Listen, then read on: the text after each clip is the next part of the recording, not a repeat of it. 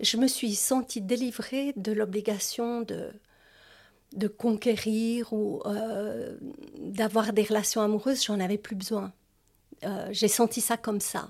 Et je l'ai ressenti comme une délivrance parce que ce n'était pas quelque chose qui m'apportait du bonheur, les relations amoureuses. Bienvenue dans le podcast Si tu savais, un podcast qui donne la parole au Seigneur sur des sujets qui nous concernent de près ou de loin parce qu'entendre les seniors permet de prendre la mesure de ce qui a évolué et parce que leur vécu peut nous aider dans notre propre cheminement. Je suis Marigan Joseph, chargée de projet chez ProSenec Toutevo, et j'ai le grand plaisir d'animer ces rencontres.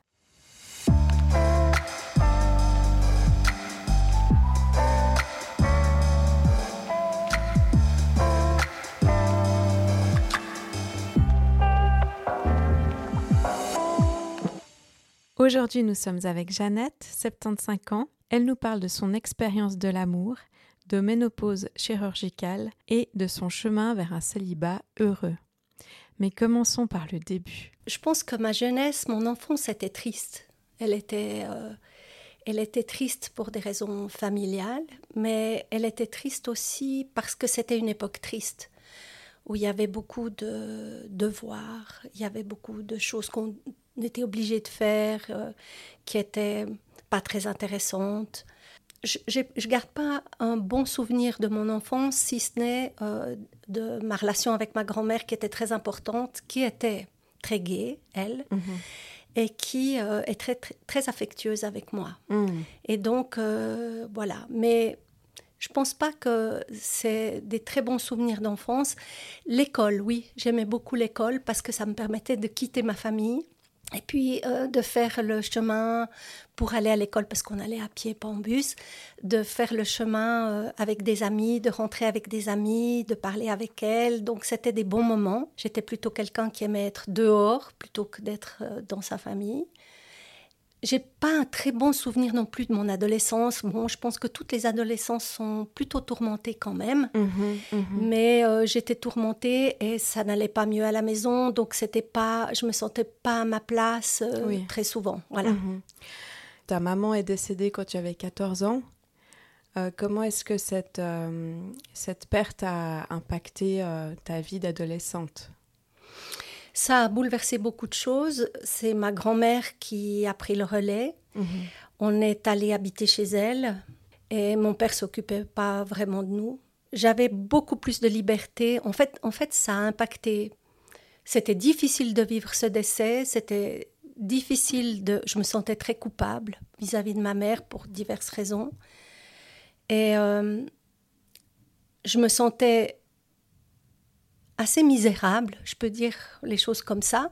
Toutefois, euh, j'y ai gagné en liberté. Plus personne s'occupait tellement de moi, mmh. finalement. Mmh. Enfin, ma grand-mère, oui, mais c'était une grand-mère, elle ne pouvait pas non plus euh, tout euh, faire comme des parents qui encadrent leur enfant. Donc, j'avais plus de liberté, donc je sortais beaucoup à l'adolescence avec mes amis, où on refaisait le monde, où on allait boire des bières dans des café, euh, où on rentrait à point d'heure et tout. Donc uh-huh. j'ai eu euh, une période d'adolescence mouvementée et avec beaucoup de liberté et pas forcément très joyeuse non plus. Mais uh-huh. voilà, uh-huh. c'est un peu les paradoxes comme ça. Est-ce que tu te souviens du rapport que tu avais aux, aux garçons de ton âge? J'avais pas un bon rapport aux garçons de mon âge. J'en connaissais finalement pas beaucoup. Comme je faisais du scoutisme, j'étais beaucoup dans un milieu de filles. Mhm. J'étais très inquiète d'un rapport avec les garçons, euh, qui était une conséquence quand même de la relation que j'avais avec mon père. Et j'avais une mauvaise image de mon père, j'avais pas confiance en moi, donc j'avais pas un bon rapport avec les garçons, non. Mhm. Mais tu t'es mariée euh, jeune, à l'âge de 20 ans, ce qui se faisait, euh, il me semble, à, l'époque, hein, en 1968. Oui, c'est ça. Ouais. Euh, ce mari que tu, avais rencontré, tu peux m'en dire quelques mots? Oui, ben, je l'ai rencontré dans un, mouvement de jeunes, finalement, où j'étais engagée comme bénévole et tout. le scoutisme m'avait donné le goût du bénévolat, donc j'ai fait pas mal de bénévolat.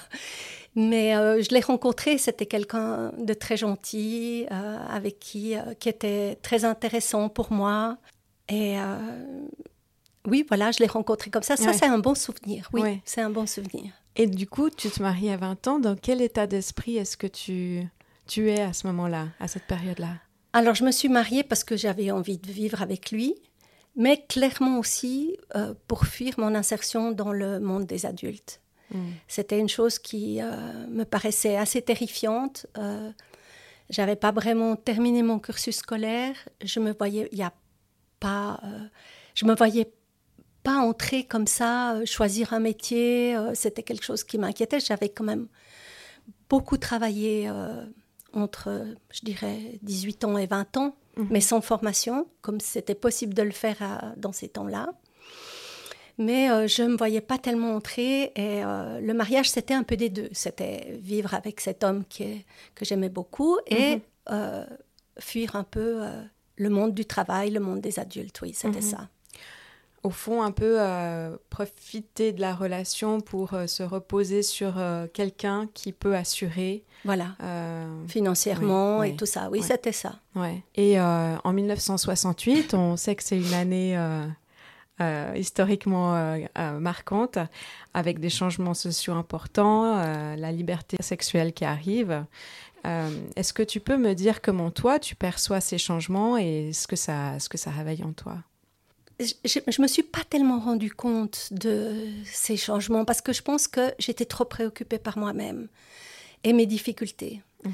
Donc, euh, j'avais un mari qui était engagé euh, politiquement et j'ai suivi, en fait. Je n'ai pas, moi, eu une, pas été militante activement parce que je l'avais choisi, mais pour suivre mon mari finalement.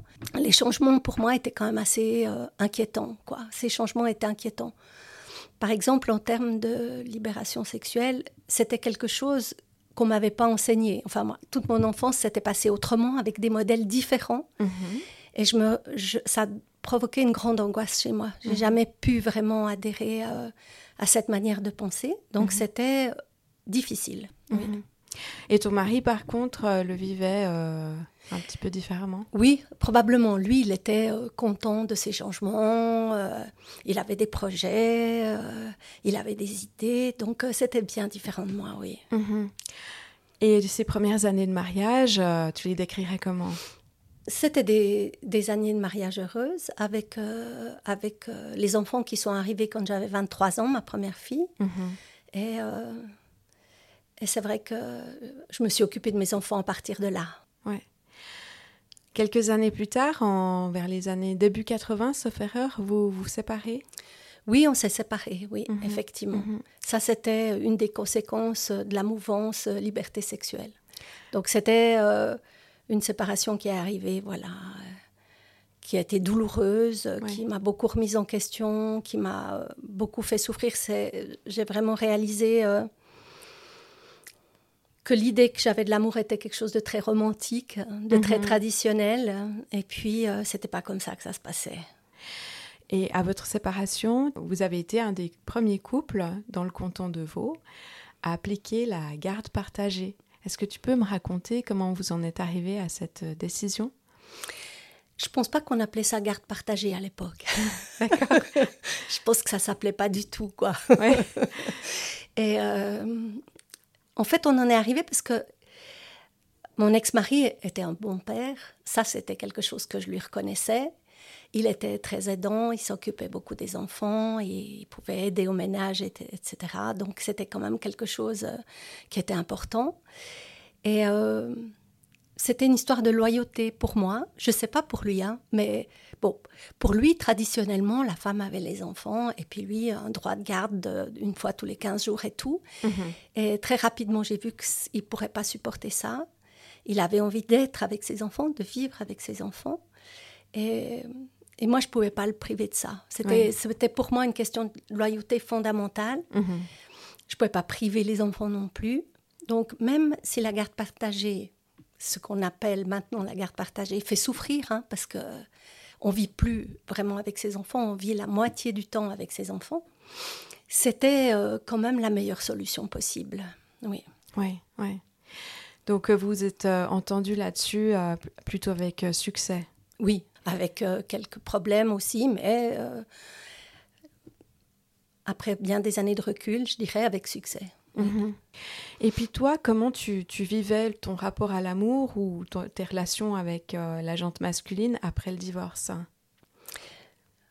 Euh, J'ai continué de les vivre plutôt mal avec euh, des partenaires qui avaient des idées modernes sur le partage des relations, sur la liberté sexuelle. Et c'était toujours quelque chose qui ne me convenait pas du tout. Donc j'ai beaucoup souffert, oui. Mhm. Et j'ai jamais bien vécu cette période. Parce que tu as eu d'autres relations qui ont duré? J'ai eu d'autres relations qui ont duré, oui, qui mhm. ont duré, mais qui ont duré euh, pas forcément dans le bonheur, justement. Pourquoi tu restais? T'espérais voir l'autre changer? Oui, probablement une histoire de dépendance affective, d'espérer voir l'autre changer. Euh, mhm. L'autre qui fait quand même des promesses, qui va changer, euh, tout ça. Et, et finalement, c'est des choses qui tiennent pas, qui sont basées sur sur des frustrations probablement mutuelles, mhm, mhm. sur des erreurs de, de représentation de ce qu'est la vie euh, conjugale, l'amour, etc. Mhm. Et ça, ça dure euh, combien de temps? Je pense presque à partir du, moment avec, euh, à partir du moment où j'ai rencontré mon mari, après les enfants et tout, je dirais à peu près 14 ans. À peu près 14 ans, 15 ans. Tu travailles à ce moment-là? Oui, parce que quand je me suis séparée de mon compagnon, du deuxième compagnon que j'ai eu, euh, j'étais euh, engagée comme bénévole et dans une garderie d'enfants et, euh, et, je me suis dit que encouragée par les professionnels de faire une formation en emploi. Mhm d'éducatrice. Et hmm. c'est ce que j'ai fait, oui. Et donc, je travaillais, puisque j'étais en emploi, et je suivais des cours, etc. Et donc, euh, ça, ça me convenait tout à fait. En hmm. fait, je travaillais euh, à l'époque de la formation d'emploi à mi-temps, c'était l'exigence de base. Donc, je pouvais encore bien m'occuper des enfants qui allaient à l'école, etc. Et c'était une vie qui me convenait bien. Hmm. J'apprenais des nouvelles choses à l'école comme j'avais aimé l'école étant jeune, je retrouvais ce plaisir d'apprendre. Donc pour moi, c'était une très belle époque, oui. Et tu poursuis ça jusqu'à... Enfin voilà, tu as fait ta carrière dans ce domaine-là. Euh, tu quand tu arrives à la cinquantaine, donc euh, là je fais un peu un bond en avant, oui. parce que j'imagine bien qu'il se passe plein de choses euh, durant toutes ces années, mais à la cinquantaine, tu dois te faire opérer. Oui, c'est ça. Oui, j'ai dû me faire opérer de la matrice, effectivement. J'ai dû me faire enlever la matrice et les ovaires. Ça a été quelque chose de, bah, qui s'est installé petit à petit, hein, euh, avec une préménopause un peu difficile. Et puis finalement, euh, on a décidé qu'il fallait enlever ses organes, c'était nécessaire. Et en fait, je minimisais cette, euh, cette, opération. Je, me suis dit, bah, j'ai eu des enfants, c'est pas important et tout.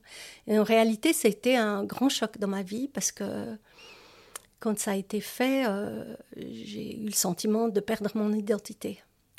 Et, c'était quelque chose de très traumatisant. Donc, c'est n'est pas du tout quelque chose à prendre à la légère. Je pense que je l'ai pris à la légère et que j'en ai payé le prix ensuite. Oui. Mm-hmm. Parce que non seulement ils ont enlevé euh, la matrice, mais il s'est passé autre chose, il me semble, hein, sur la, oui, le jour de l'opération. Le jour de l'opération, ils ont décidé euh, d'enlever les ovaires et j'étais déjà à moitié endormie. Donc, euh, c'était une question qui purement formelle de dire et puis on va vous enlever aussi les ovaires. Si vous êtes d'accord et moi j'étais pas dans une position avec une péridurale avec une prémédication qui pouvait me faire dire euh, je suis pas d'accord. Mhm. enfin en tout cas je l'ai ressenti comme ça. Mhm. le parti pris c'était aussi de dire finalement je suis obligée de faire confiance à des compétences. Moi je les ai pas. Euh, donc euh, voilà. Mhm. donc je me suis retrouvée avec une ménopause chirurgicale Mhm. Très brutales, parce qu'elles sont très brutales, oui. Mhm. Comment tu t'es sentie les quelques jours après l'opération? Qu'est-ce que ça a changé? Je me suis sentie euh, plus du tout une femme, mhm. sans, sans, identité de femme. Je me suis sentie, euh, je dis ça assez souvent, mais je ne sais pas si c'est vrai, comme un enfant de 12 ans. Voilà, comme euh, un enfant ni homme ni femme, ni rien du tout en fait, un être humain, mais, mhm. mais sans identité euh, sexuelle, oui. Mhm, mhm. Et ça, c'était euh, difficile à supporter. Oui, ça a été difficile à supporter. J'avais des curieux fantasmes. J'avais, par exemple, l'impression que mes enfants allaient disparaître. Hmm.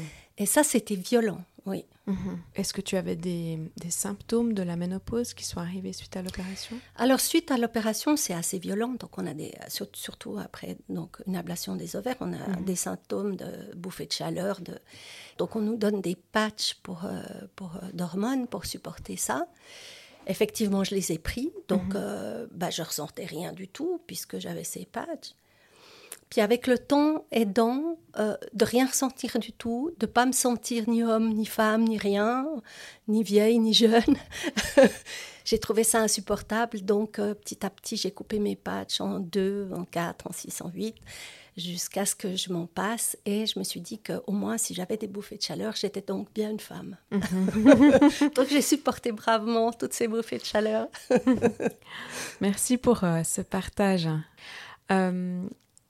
J'aimerais revenir à la question de, l'amour. Donc, ce que j'entends, c'est que toi, tu avais ce regard d'une romantique euh, qui, au fond, a jamais été vraiment comblée dans une relation où tu t'es sentie t'épanouir. C'est juste? C'est juste, tout à fait juste, oui. Et puis, euh, justement, à cet âge euh, de la cinquantaine, et après cette opération, est-ce que tu peux me parler de ton rapport aux hommes? Disons que après cette opération, euh, de toute façon, je vivais seule mhm. euh, au moment de cette opération et j'avais pas de relation euh, amoureuse. Mais je me suis sentie délivrée de.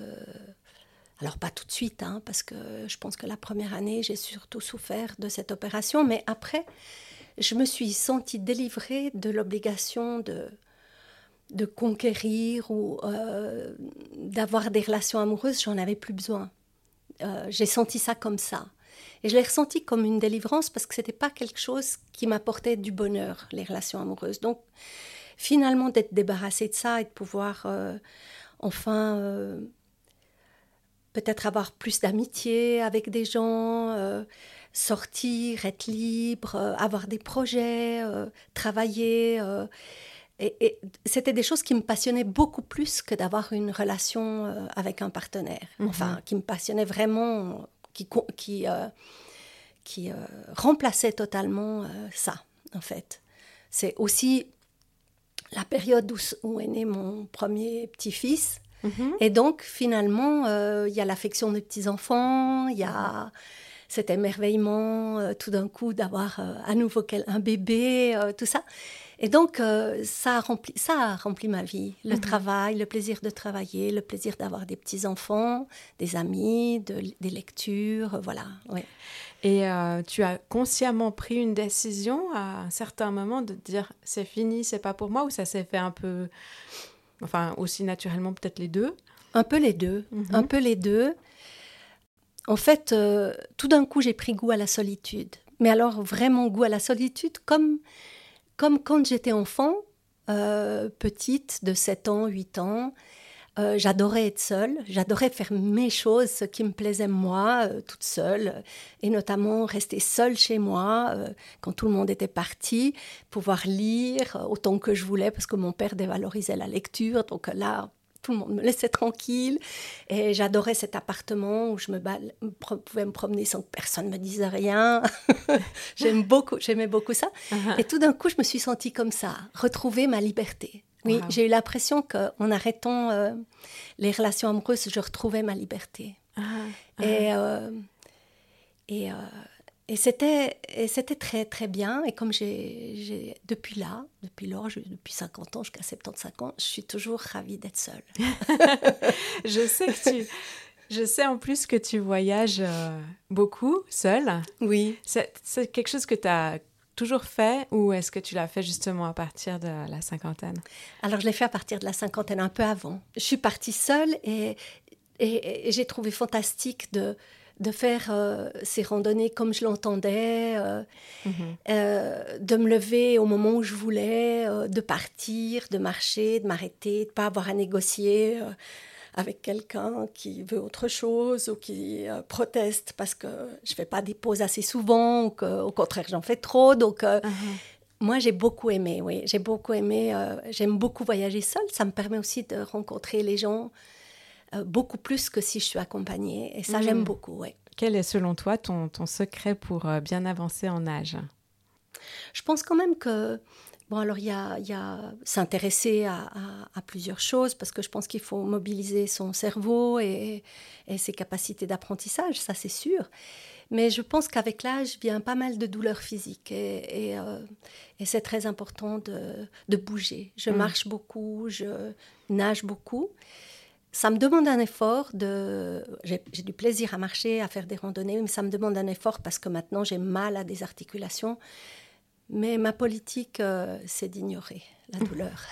je fais comme si tout allait bien.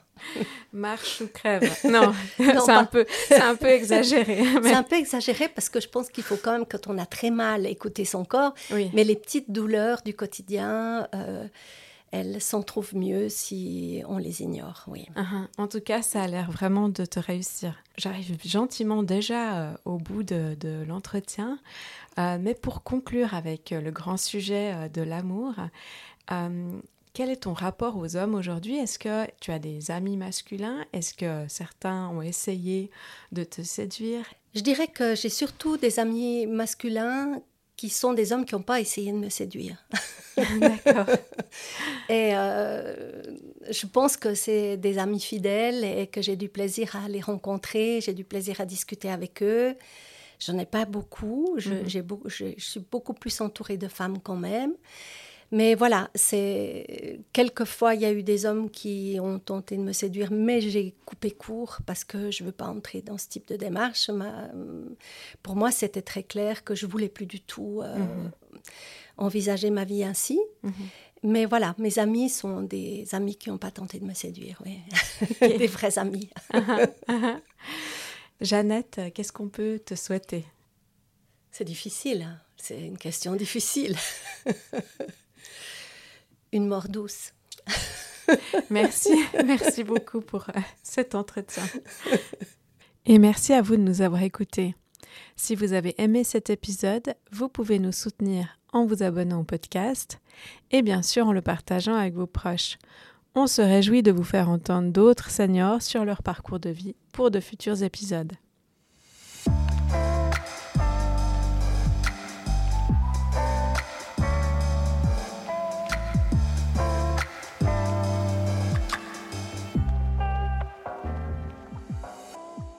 Si tu savais est un podcast proposé par ProSenectute Vaud. Il bénéficie du soutien de l'État de Vaud et de son programme Vieillir 2030.